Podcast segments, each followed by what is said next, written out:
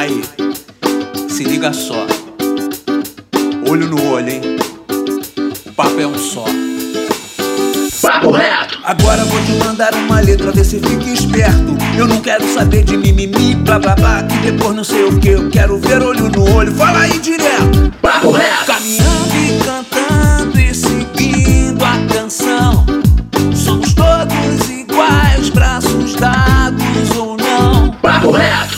Fala, meu querido e minha querida, meu consagrado e minha consagrada, você, nosso jovem maravilhosamente brasileiro. Hoje não tem dois papos, não tem papo torto, hoje o papo é reto. Nosso maravilhoso e belo podcast, promovido pelo Instituto Reação. E qual o tema desse podcast, Pedro? Fale. Nesse podcast vamos falar dos profissionais da beleza, pessoas que influenciam no modo como vemos as pessoas no mundo e também como nos vemos. E também desconstruir um pouco esse padrão de beleza com esses profissionais. Até porque, o que é beleza? Beleza é prazer, prazer de se ver e de ver os outros e assim sentir-se bem, vivo com o que vê. Beleza é o que nos cativa. Paisagens belas, pessoas belas. O mundo está recheado de beleza e cada um vê a sua maneira. Mas qual a influência de um profissional dessa área em nossas vidas? Como esse profissional pode ter impacto até na nossa autoestima. E os homens, como cuidam da sua beleza? São essas as questões que vamos discutir aqui nesse podcast. Quem vos fala é o Pedro Aurélio, educador do Instituto Reação. E a gente vai construir esse debate junto com os nossos mediadores, essas pessoas lindas e belas, maravilhosas que são os educadores do Instituto. Esse maravilhoso homem, ser Gilson Jorge. Fala, Gilson! Bom dia, boa tarde, boa noite. Eu tô aqui já agendando meu corte de cabelo para mais tarde. E a nossa espetaculosa e maravilhosa educadora Mariana Barbosa. Oi, Mari. Olá, pessoal, obrigada. Tô doida para aprender sobre as novas tendências. E os nossos convidados, essas, nossa senhora, essas pessoas lindas, cara, que são a Tamires Santana, que é transista. Oi, Tamires. Oi, gente, tudo bom? O Gustavo, no Instagram, é conhecido como Guta e é maquiador. Oi, Gustavo. Oi, galera, tudo bem? E o Carlos Viana. Carlos Viana, que é pedagogo e hairstylist, barbeiro.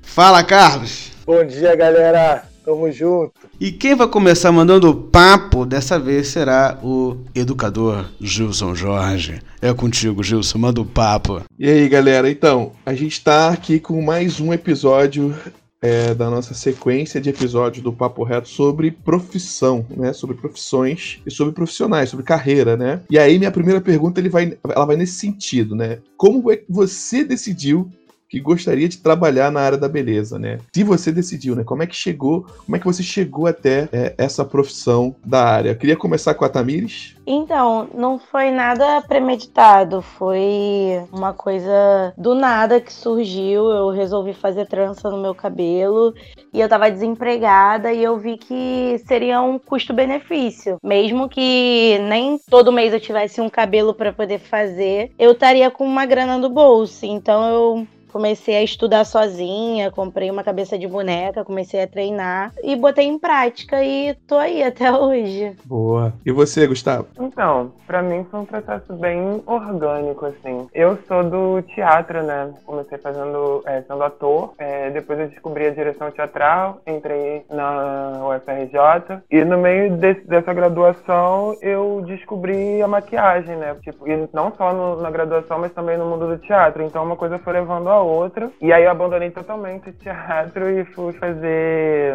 maquiagem. Comecei a fazer cursinho e tal, mas foi uma coisa muito do nada e, e meio que não do nada. É, foi uma, um caminho que foi trilhado aí. Você começou na maquiagem cênica, né? Nessa coisa mais voltada pro teatro e depois você foi para uma coisa mais aberta, mas. É, eu comecei no teatro, aí no, junto com o teatro eu tenho uma drag queen, então também foi uma coisa, um gatilho que partiu também dessa, dessa vontade de estudar esse mundo, que foi caminhando para esse mundo do, da maquiagem e da beleza. E você, Carlinhos, como é que você chegou nessa? Na verdade, eu não cheguei não, né? Eu fui empurrado para essa área por questão né, de, de violência armada. Então, tem um amigo né, que é Bira, cadeirante, alguns aqui conhecem. E o Bira comprou uma máquina para me cortar o cabelo dele, né, para ficar menos tempo na rua e mais tempo com ele. E a partir dali, tô até hoje esse pouco tempo aí de praticamente 22 anos. Você era adolescente, aí ele te deu a máquina para você não ficar na rua por conta da violência armada. Isso. Que não me, me envolvesse. Pessoal, eu vou pegar aqui o gancho do, um pouco do que vocês disseram. Tamires falou que começou a trabalhar porque estava desempregada e Carlinhos falou aí de como começou, né? Começou como uma, uma forma de proteção para estar mais próximo do amigo. E aí eu queria perguntar para vocês qual é a opinião de vocês sobre o setor da beleza, se ele acaba sendo como uma boa oportunidade de inserção do jovem para o mercado de trabalho. E não só do jovem como um todo, mas também de grupos sociais que são marginalizados em outras áreas ou, ou que não são bem aceitos em outras áreas. Então a pergunta é: o setor da beleza ele é acolhedor, ele é receptivo, ele aceita a diversidade? Vou começar perguntando para Tamires, por favor. Eu acredito que sim. Eu acho que tem diversas formas de se inserir nesse mercado da beleza e é só você se empenhar, porque querendo ou não mesmo que o mercado da beleza eu acredito que seja tão aberto, tão acolhedor, não é para todos. Então não adianta você entrar no mercado da beleza achando que é, com o mínimo de esforço que você for fazer, você vai se engajar e que não é assim, entendeu? Eu tenho pouco tempo de transista, tenho um ano e pouco, e nesse um ano e pouco eu consegui me empenhar bastante, eu consegui procurar a minha perfeição sobre esse mercado e conseguir bastante cliente. Então, não basta só ser acolhedora, é basta você querer também. Beleza. E para você, Gustavo, como é que você percebe aí o mercado da beleza e esse acolhimento, né, para os novos profissionais? É, então, eu também comecei muito agora recente, tenho que dois anos de carreira. É, eu vejo o mercado ainda enquanto um profissional negro da beleza é muito deficiente, tanto em questão de escolha de profissionais que são capazes de fazer um trabalho, ainda existe uma, uma prioridade muito grande pelo profissional profissional branco, mas eu acho que a gente também vem criando um outro tipo de mercado, a galera preta, né? Um outro tipo de demanda que essa galera não consegue suprir. E eu acho que é aí que tá a jogada pra gente que tá começando, que quer, de uma certa forma, é, captar público. Eu acho que é você encontrar a sua estética, encontrar a sua linguagem, encontrar a sua maneira de fazer e se jogar nas redes sociais. Eu acho que a gente tem uma arma que é muito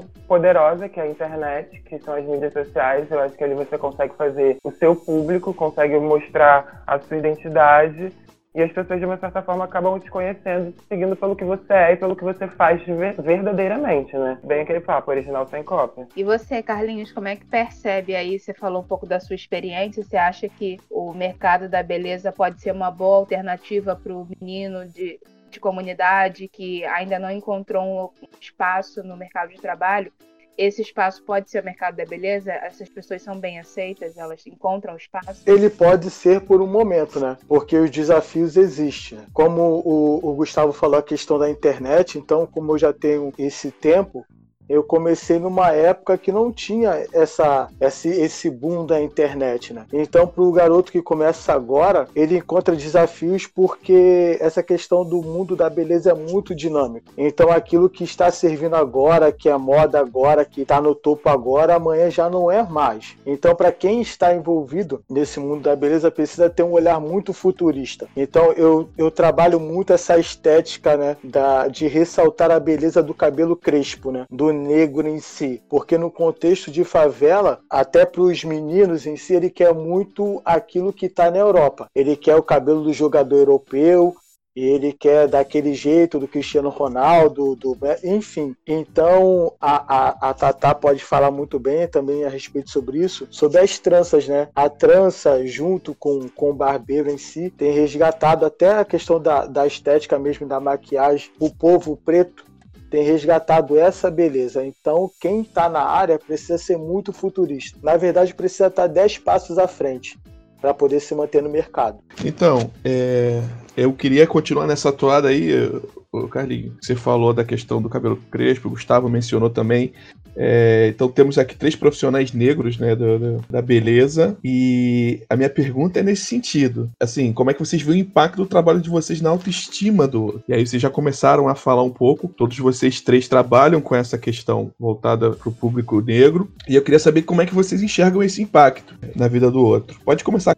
Assim, o impacto acaba sendo também na, na, autoestima, porque tem todo um contexto histórico, né? Que cabelo do negro é ruim, que tem que raspar, que dá piolho, que não consegue pentear. Então tem toda uma conversa. Tatá, que frequentou o espaço, frequenta lá da barbearia, você também. Então, quando eu pego crianças que o, o, o, os pais, né, vem com contexto histórico, um contexto histórico de violência mesmo sobre o cabelo crespo, sobre a pele preta. Então, antes do corte de cabelo, tem um, todo um processo de conversa, né? É. Mostrar que o cabelo negro é lindo sim, né? Que a pele negra é linda, né, que ser negro não é ruim. E a partir dali a gente vai construindo um, um, um, corte de cabelo de acordo com a simetria do rosto da pessoa. E ainda bem que essas pessoas me dão essa liberdade para construir o corte de cabelo. E você, é Tamir, como é que é essa questão? É... Porque o cabelo da mulher, né? A mulher negra tem uma questão ainda mais, né? Uhum. Que é essa questão do cabelo. Como é que é isso? Cara, é, esse assunto em si me toca de verdade sentimentalmente, porque é muito difícil você lidar com pessoas que querem mudar o seu visual por conta de uma autoestima que já não tem há muito tempo. Porque, querendo ou não, o corte, no caso, o homem já é mais comum tá ali, sempre cortando o cabelo e tudo mais. A mulher não. É nessa questão de, tipo, querer mudar o cabelo, mas não saber se vai se aceitar com um cabelo novo, é uma questão muito difícil. Há pouco tempo eu fiz duas tranças que me marcaram bastante. Uma foi de uma garota, já deve ter uns 18, 20 anos por aí, que ela tava querendo fazer a transição capilar, porém ela não estava conseguindo ainda se aceitar para essa transição e fora que ela não sabia como que ela ia fazer em questão de tipo, vou me manter com o meu cabelo do jeito que tá, vou alisar ele de novo, vou fazer uma trança. Será que se eu fazer a trança vai ficar legal? Será que eu vou conseguir? Então, foi uma coisa que ela chegou até mim e falou: Olha, eu quero fazer a transição e tudo mais. E eu agradeço muito por você aceitar fazer meu cabelo, porque eu tô com uma autoestima muito baixa e eu acredito que isso vai me ajudar bastante. E isso me chocou demais, as palavras que ela usou, na verdade. E a Laurinha, que tem três aninhos, ela. A questão foi porque ela se desenhava e e as, os desenhos que ela fazia sobre ela e a família, ela fazia ela com cabelo grande e a Laurinha tem um black pequenininho. Então a família viu a necessidade que a Laura precisava fazer trança no cabelo para ela se identificar com os desenhos dela que ela pode ter o cabelo grande, que no caso seria as tranças, para poder ela se ver nos, nos, próprios desenhos. E isso foi uma coisa que me marcou de verdade. É, Tamir, só esclarece pra gente um pouquinho, rapidamente, é, o que, que é fazer a transição capilar? Transição capilar é quando você tá com um cabelo respectivo, na verdade, tipo, quando você tá com o cabelo alisado e vai voltando pro seu cabelo natural, que na maioria das vezes são mulheres negras que antigamente tinham cabelo liso e que, por conta de toda uma sociedade que não aceitava o nosso cabelo crespo, tinham cabelo liso e agora tá começando a ver que ela pode ter o cabelo natural do jeito que ela deveria ter e volta pro cabelo crespo, que é uma atitude linda. E você, Gustavo, como é que é essa questão de ser maquiador e ter essa. Uh essa particularidade, né, de trabalhar com a negritude. E aí eu, te pergunto, é, é, já que você está trabalhando com pele, como é que é essa coisa de encontrar produtos, encontrar é, é material para trabalhar? Tem no mercado? Gente, a gente chegou num, num lugar pesado, né? eu tenho um projeto chamado Favela Mona que acontece na, na Maré com um, é, incentivo do Espaço Tijolinho. E esse projeto a gente visa enaltecer a beleza e o olhar da mulher negra favelada para ela mesma. E a gente constrói todo um dia mesmo de, de fotografia, né, como se fosse um, um, um dia de sessão de fotos, para que essa mulher ela se enxergue, se veja como ela verdadeiramente é. O ensaio é todo pensado junto com ela, com como ela quer se enxergar, como ela quer se ver. E é muito mágica a resposta, é muito incrível a resposta que a gente tem, porque é bizarro como essa imagem ela é distorcida diariamente, né? Como essa mulher ela tem que é, o tempo inteiro é uma, é uma perspectiva branca, embranquizada, é sobre esse corpo, né? E quando, na verdade, às vezes elas nem querem isso, sabe? Elas só querem se encontrar dentro da sua própria estética. E eu acho que é isso que o, o Favela Mana proporciona. A gente dá as roupas para elas poderem usar no dia. A gente, eu trago o meu material de maquiagem. O Matheus, ele te, traz o material dele de foto. A gente monta o nosso estúdiozinho que a gente conseguiu fazer com a ajuda é, das pessoas. A gente vai construindo isso. Sobre encontrar produtos para pele negra. A gente ainda tem um déficit muito grande em relação a isso. Eu acho que o mundo da maquiagem em si é muito ingrato com os profissionais é, negros da beleza, porque eu penso dessa forma: se eu sou um profissional negro que pensa no mundo da maquiagem, eu acho que minimamente esse mundo tem que pensar em mim, porque eu contribuo para que esse mundo exista. É, eu não maquio só pessoas negras, eu maquio pessoas negras e pessoas brancas. Eu acho que o, o mínimo que um profissional da beleza em relação à maquiagem tem que saber é, é um branco, inclusive, é maquiar tanto uma pele negra quanto uma pele branca. E o que na verdade acontece, porque eu já fiz vários cursos e que eu acho um absurdo, é, por exemplo, pele negra está classificada em um outro em um outro tipo de especialização.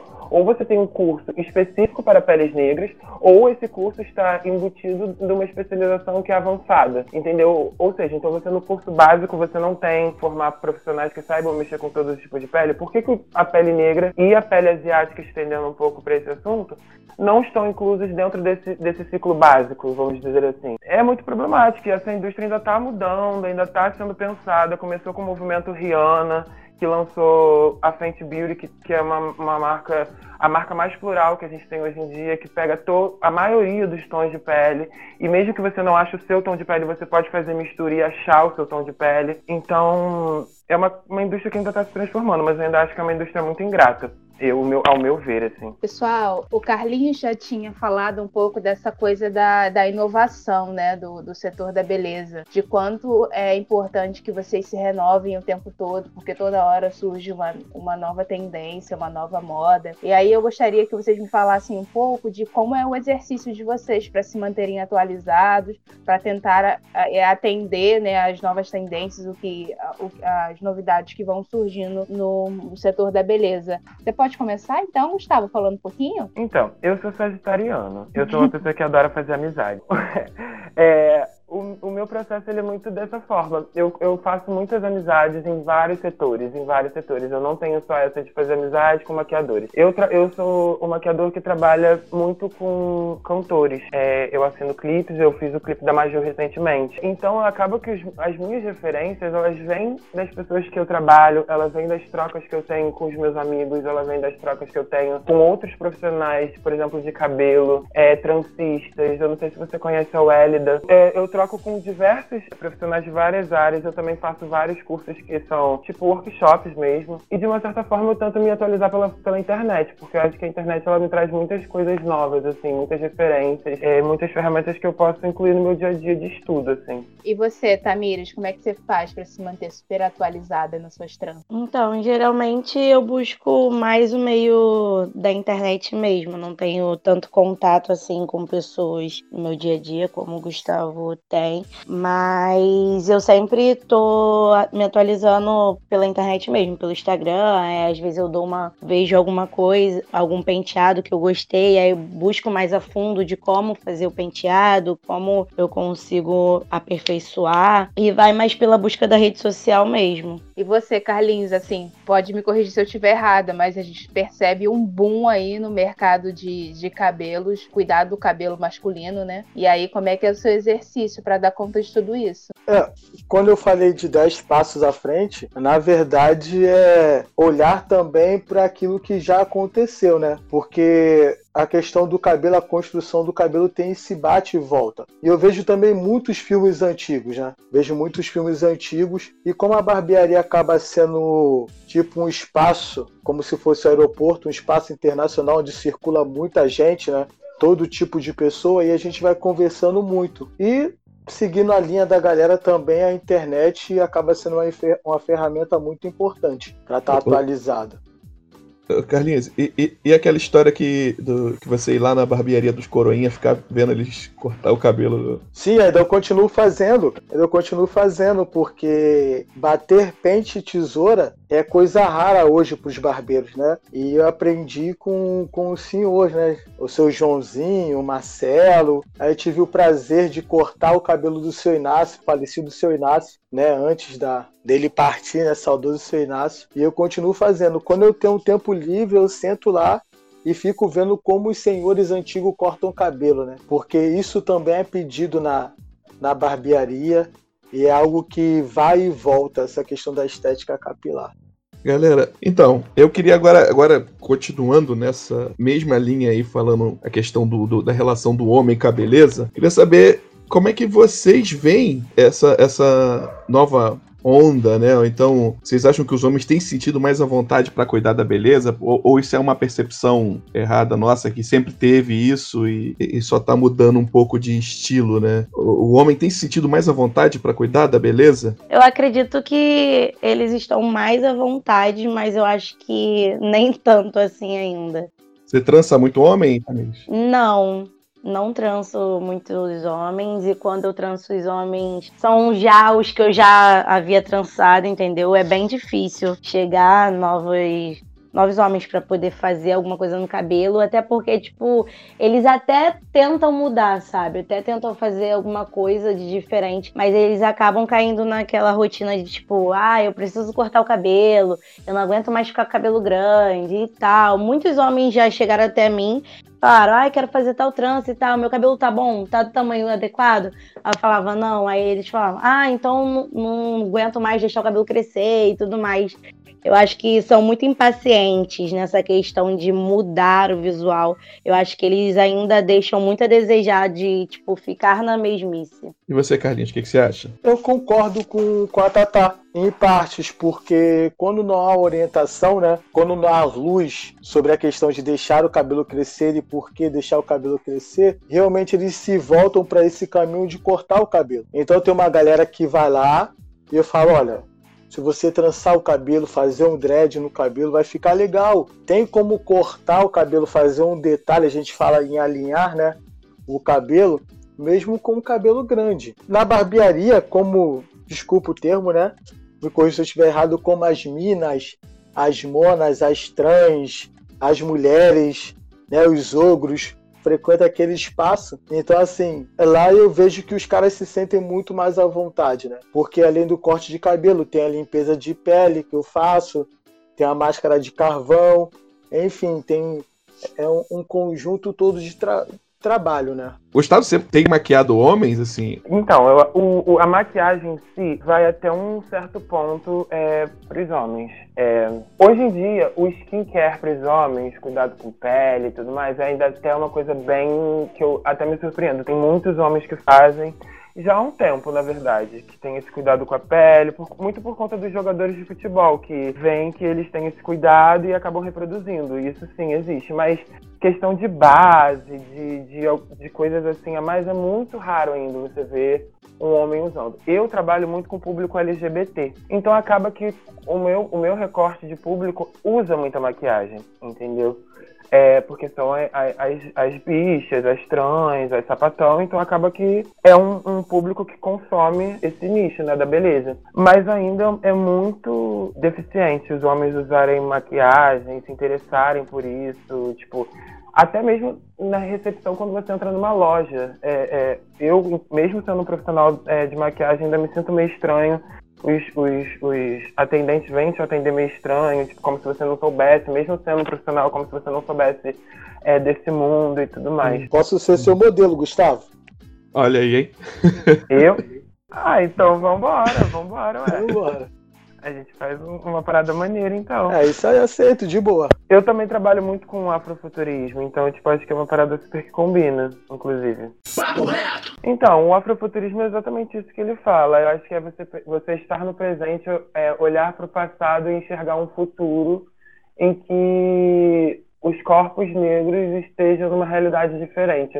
E eu acho que é isso que eu trabalho no meu, no, no meu dia a dia, assim, na minha maquiagem. Eu tento enaltecer essa beleza negra, entendeu? E não modificar. e sim enaltecer, entendeu? Papo reto! Beleza, galera. Nossa, eu super gostaria de agradecer pelas contribuições que vocês trouxeram hoje aqui no nosso podcast. É, e para finalizar, eu gostaria que cada um de vocês dessem uma super dica para o nosso jovem, nosso adolescente, nosso aluno que pensa em entrar no ramo da beleza, mas que ainda está um pouco perdido. Então, vocês que são aí profissionais reconhecidos, que fazem belos trabalhos, qual é a dica que você daria, vocês dariam para eles, tá? Vou começar com Carlinhos, por favor. Acho que não falo somente de dica, mas compartilhar algo que eu vivi. É, respeite-se, né?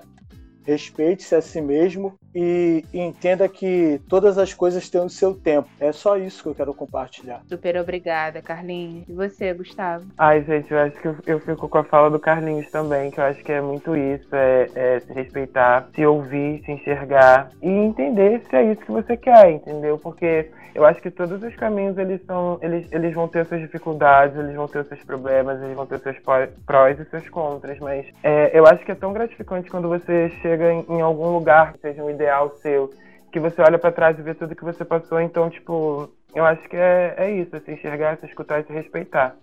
Beleza, obrigada, Gustavo. E você, Tamires, qual a orientação que você daria aí para o nosso jovem? Também concordo com os meninos. E além de concordar, também ver que você entrou nesse mercado da beleza, mas provavelmente pode ser que isso te leve adiante nesse mercado ou que vai te levar para outras coisas que pode, pode ser mais gratificante ainda. Assim como o Gustavo começou pelo meio do teatro e depois migrou para a parte da, da maquiagem. Pode ser que a pessoa se, se insira nesse mercado da beleza e vai levar para um futuro ainda mais gratificante. Gente, só uma última coisa, né? Que isso é uma coisa que a gente não pode deixar de ter aqui, ainda mais com vocês tão belos. É, Fala, vocês possuem Instagram? Eu pedi para vocês colocarem, de, de, falarem aqui pra gente, onde a gente pode seguir vocês no Instagram ou no Facebook, eu não sei qual rede vocês usam. Pode falar a sua, Gustavo? Gente, pra, é mais fácil me achar como Guta Makeup no Instagram. Só jogar Guta Makeup que vai aparecer. E você, Carlos? Tem Instagram? Ah, Carlos Viana, é só Carlos Viana, 5430. Vai me encontrar. Beleza, lá no Instagram, né? Isso.